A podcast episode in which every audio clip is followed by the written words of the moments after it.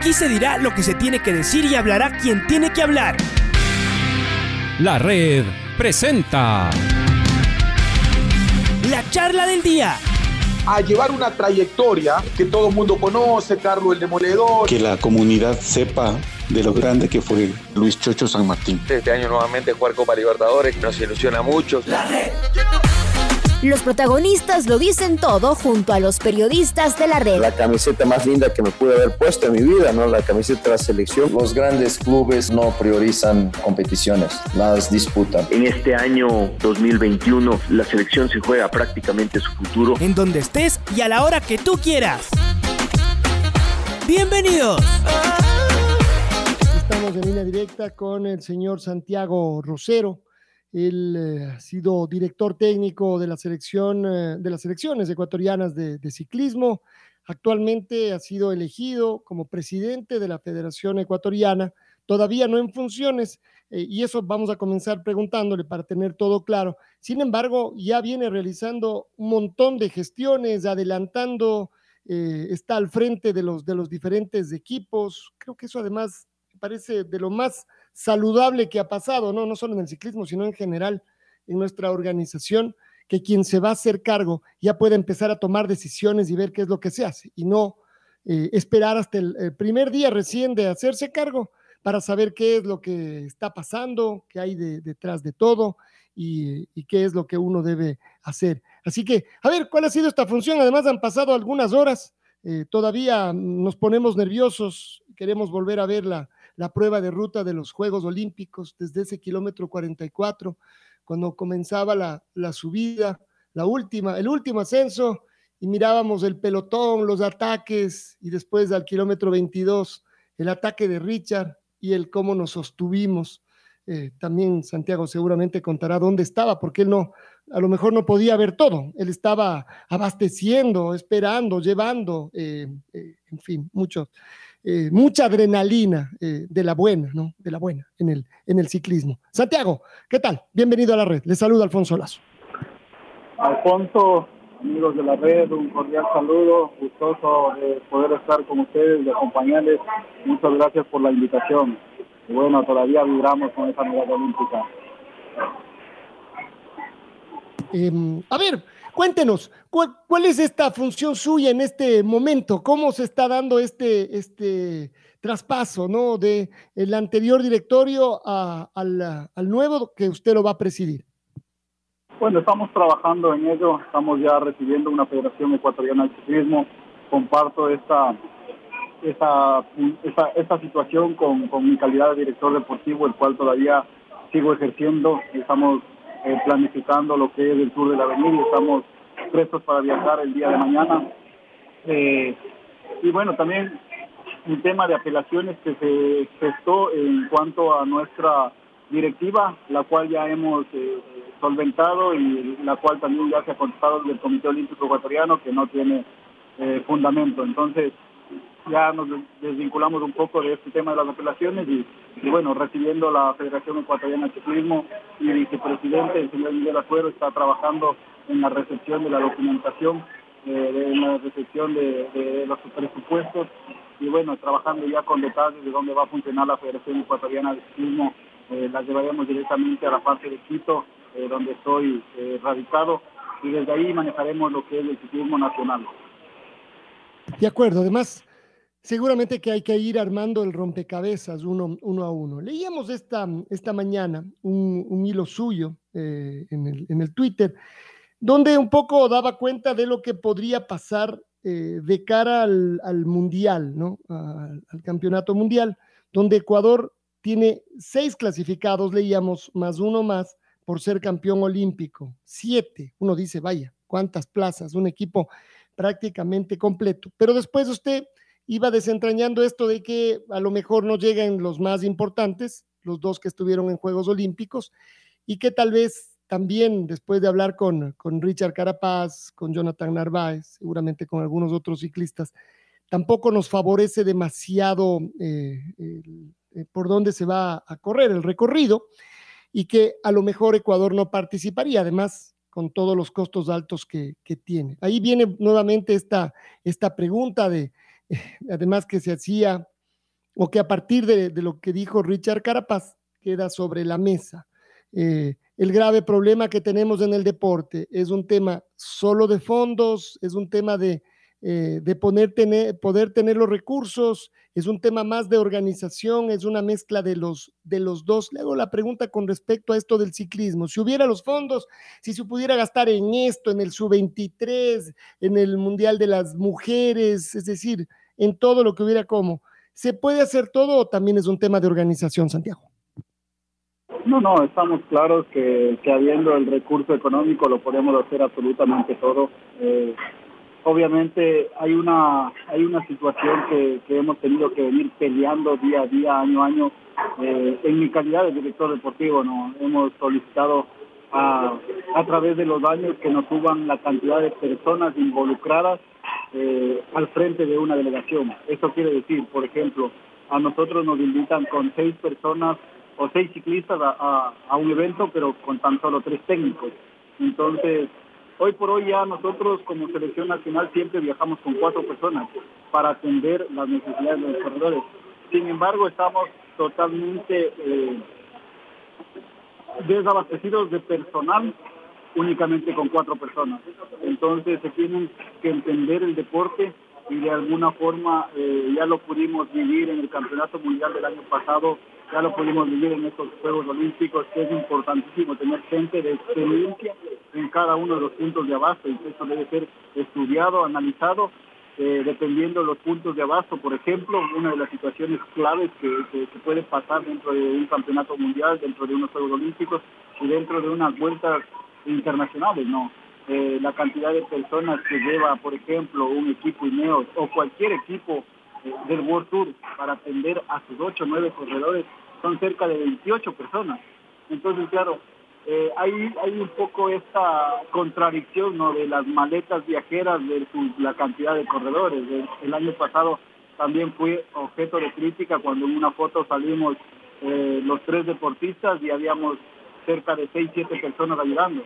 Que no viajamos todos de aquí, porque recordemos que también fue a destiempo la inscripción, pero tenía yo amigos acá, amigos de los mismos deportistas que nos ayudaron y nos colaboraron para estar en los puntos de abasto, para ayudarnos con esta gestión.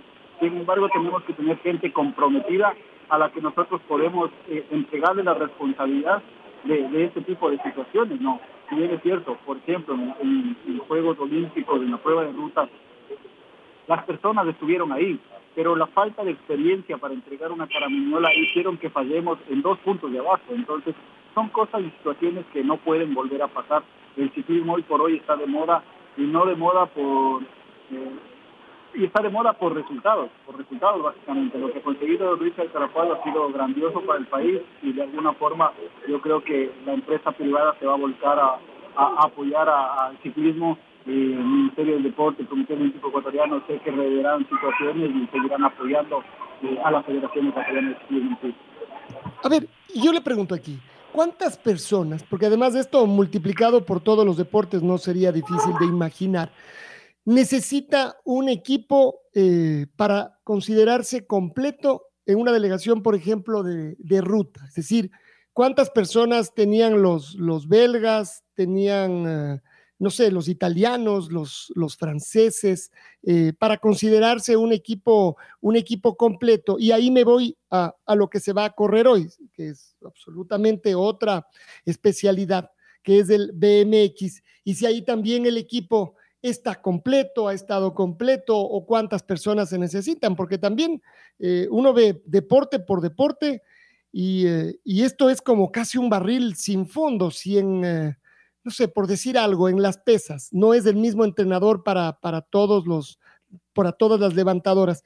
Tienen que estar eh, o tendrían que estar más entrenadores, eh, eh, más, no sé, psicólogos y así usted puede seguir multiplicando, pero claro, ¿hasta dónde se puede hacer? Y si otros equipos mundiales utilizan, tienen más o llenan más de estos cupos porque tienen los recursos, porque consiguen los cupos o de qué depende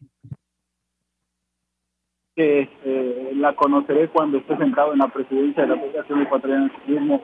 Sin embargo, siempre nos han dicho que por una cantidad eh, de corredores eh, se tiene la cantidad de auxiliares o técnicos que nosotros llamamos, ¿no? Si nos ponemos a ver el tema eh, de pesas también, es, una, es un entrenador por cada una de las levantadoras, como se dice.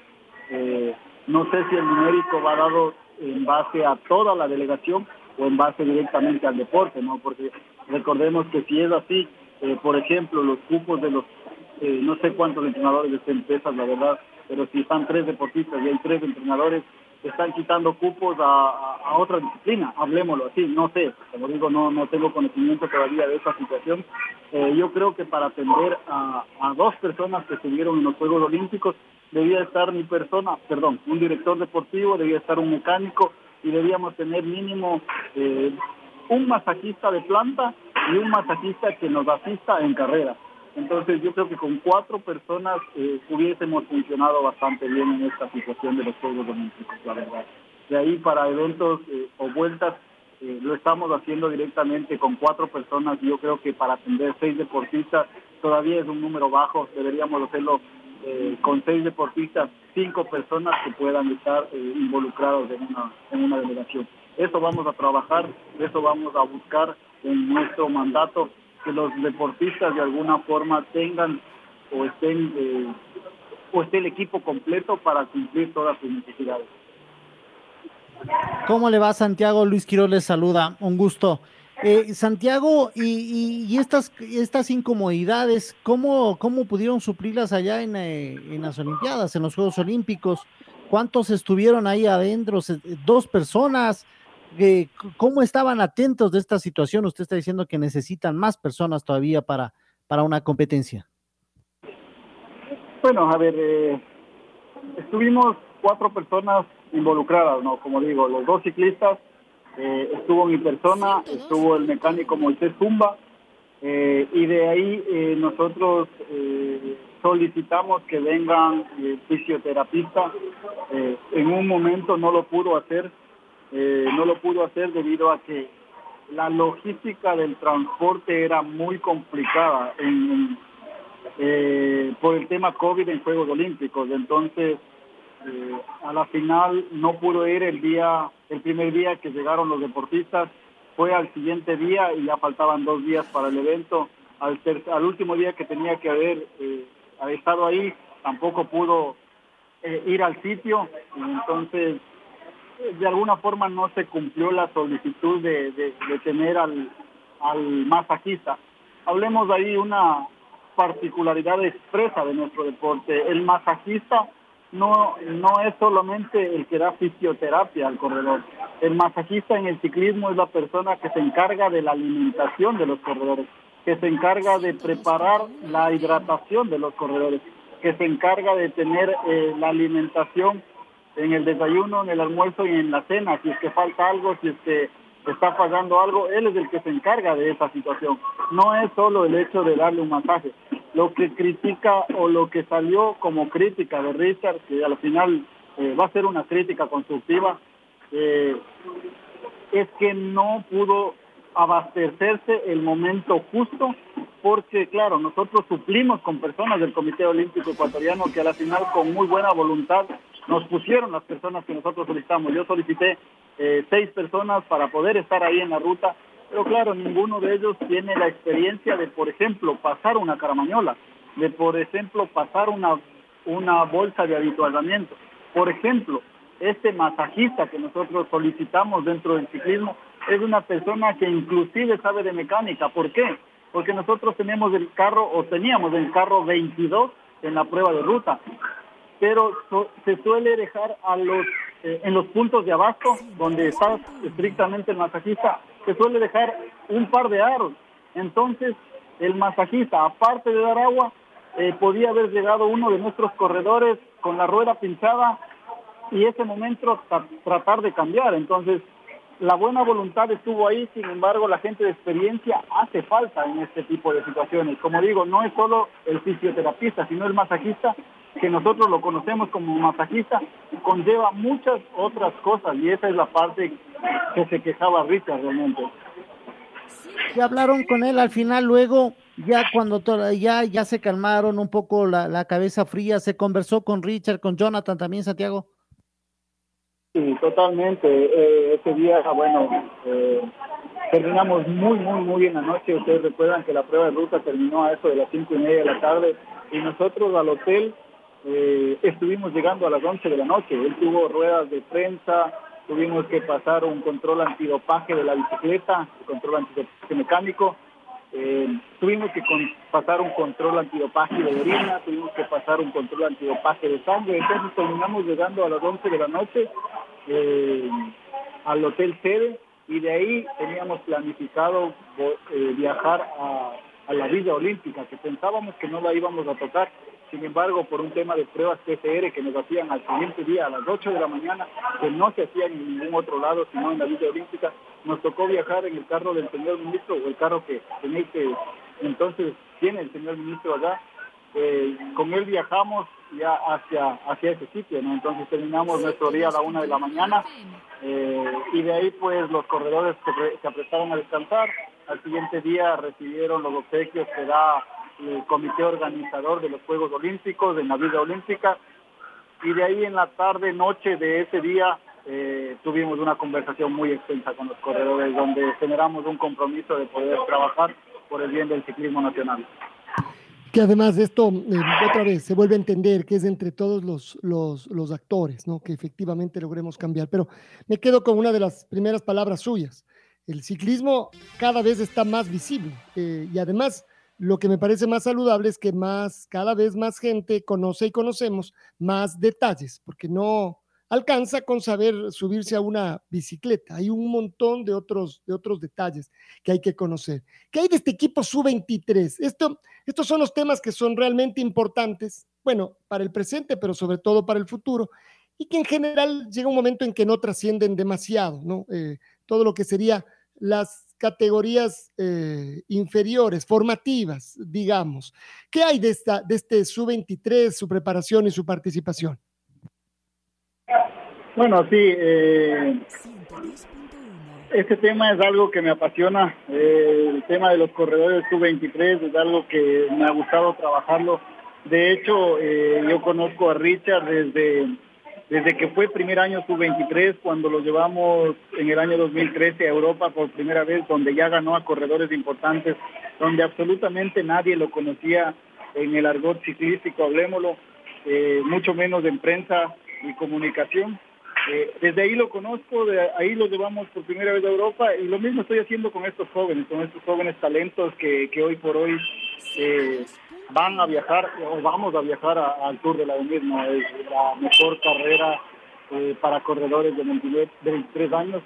Eh, está organizada por el, por el mismo organizador del Tour de Francia y de alguna forma eh, es brindarles esa experiencia a esos corredores, es poderles dar esa oportunidad de que ellos vayan sabiendo en qué punto están. acá tenemos, eh, o el poco calendario que tenemos, hemos visto que hay corredores que tienen mucho talento, sin embargo cuando se, les lleva a Europa pues pueden eh, haber cambios y, un poco enterarse de, si pueden seguir o no pueden seguir, ¿no? El ciclismo es muy crudo en esta situación, el estar lejos de casa, el estar lejos de la familia, el, el definir carreras no solo subiendo, porque acá las definimos subiendo, ¿no? Acá eh, se encuentra un premio de montaña y tenemos que definir la carrera. Allá eh, se sufre mucho en la parte llana, eh, se va a 60, 65 kilómetros por hora, se promedia en la primera hora de carrera, se promedia cerca de 50 kilómetros por hora y la última de carrera, la última hora de carrera también se promedia lo mismo. Entonces, es darles esa oportunidad de que puedan vivir esa experiencia y de que de alguna forma eh, podamos hacer un, un, tema de continuidad con esos corredores, con los corredores que de alguna forma den un poco eh, la talla para estar ahí, pues seguir apoyándoles, impulsándoles. Eh, no será el la única carrera del Tour de la Avenida, estaremos en el Tour de Savoy, que Richard lo corrió en el 2013 que ya lo ha corrido Alexander Cepeda, por ejemplo, haciendo muy buenas actuaciones. Entonces, será una carrera de preparación que tendrá cuatro días y que la final ya les dará ese puntito de, ritmo de competencia que nos hace falta. Eh, y después entraremos al Tour de la Avenida, que será una carrera ya de la edad de ellos, eh, todos serán eh, de la misma categoría y a la final ahí uno sabe en qué, en qué está y cómo está. Y después de eso, pues también tenemos planificado lo que hablaba, lo que había comentado el día de hoy mediante un tweet, el campeonato mundial. Para ellos está realmente confirmada esa situación. Eh, después de ello harán el circuito de la Gardena, que es el mismo equipo, ¿no? Entonces tienen un bloque muy bueno de carreras en este en este par de meses, ¿no? Entonces es, es importante darles esa oportunidad a estos corredores y así sabemos eh, quién es quién y cómo va a ir eh, progresando de aquí para adelante. La verdad es que mm, sí, hay que, hay que seguir ahora paso a paso, no, no pasará demasiado tiempo hasta que más deportistas, incluso sean más ciclistas ecuatorianos, sean parte de los equipos World Tour. Seguramente que esto que consigue Richard, la organización que ustedes van eh, logrando, hará que estos clubes regresen a ver lo que hacen los ecuatorianos. Em, solo para cerrar, hoy hay ciclismo, pero del otro, ¿no? Porque además, claro, ya eh, Santiago Rosero, como director deportivo en general, seguramente que no puede estar solo detrás de los deportistas de ruta, de estas especialidades. Hay un montón de especialidades. Una de ellas, el BMX, donde, va a participar, donde van a participar dos ecuatorianos, eh, Doménica Suero y Alfredo, y Alfredo Campo, Alfredo que está seguramente muy fuerte y que viene de conseguir muy buenos eh, resultados. ¿Qué se espera con ellos eh, esta noche que comienzan las pruebas? No, lo que nosotros desde Federación Ecuatoriana de Ciclismo, recién involucrándonos personalmente en este en este ámbito del ciclismo de MX, yo vengo de la ruta y a la final eso es lo que me jala. Sin embargo, como dice eh, Alfonso, a mí me toca a partir del 29 de agosto velar por todas las disciplinas, ¿no? El MX, la montaña, la pista, la ruta, el mismo freestyle, el mismo downhill, poder trabajar en absolutamente todas las modalidades de nuestro ciclismo. Para hoy lo que se espera y yo eh, personalmente eh, espero es que ellos tengan mucha suerte. El ciclismo de MX también incluye la suerte que no se te vaya a caer ninguno adelante. La preparación de ellos ha sido eh, bastante buena en el caso de Alfredo, ¿no? El caso de Doménica un poco estuvo defendiéndose de, de una situación doping en la cual salió vencedora, le ganó a un organismo muy fuerte como es la Guada. Y claro, eso desgasta psicológicamente, ¿no? Esperemos que ella pueda hacerlo de la mejor manera. En el caso de Alfredo, que la suerte le acompañe y que pueda eh, hacer un muy buen juego olímpico y ojalá podernos coronar esta noche con otra medalla olímpica. Santiago, gracias. Seguimos en, en, en, contacto en este pedaleada, pedaleada, habría que decir, y además hasta verlo ya usted eh, como presidente de la Federación Ecuatoriana de, de Ciclismo, decíamos, de ciclismo, eh, ya lo vamos a ver a usted como, como presidente y ahí al frente a tomar seguramente las mejores decisiones. Un abrazo. Muchas gracias, Alfonso. Amigos de la red, un, un abrazo cordial también y nos estaremos saludando. La red presentó la charla del día. Un espacio donde las anécdotas de actualidad deportiva se revelan junto a grandes personajes del deporte. Quédate conectado con nosotros en las redes de la red. Síguenos como arroba la red Ecuador y no te pierdas los detalles del deporte minuto a minuto. Escúchanos en vivo en TuneIn y en los 102.1 FM en Quito. ¡Te esperamos! La red.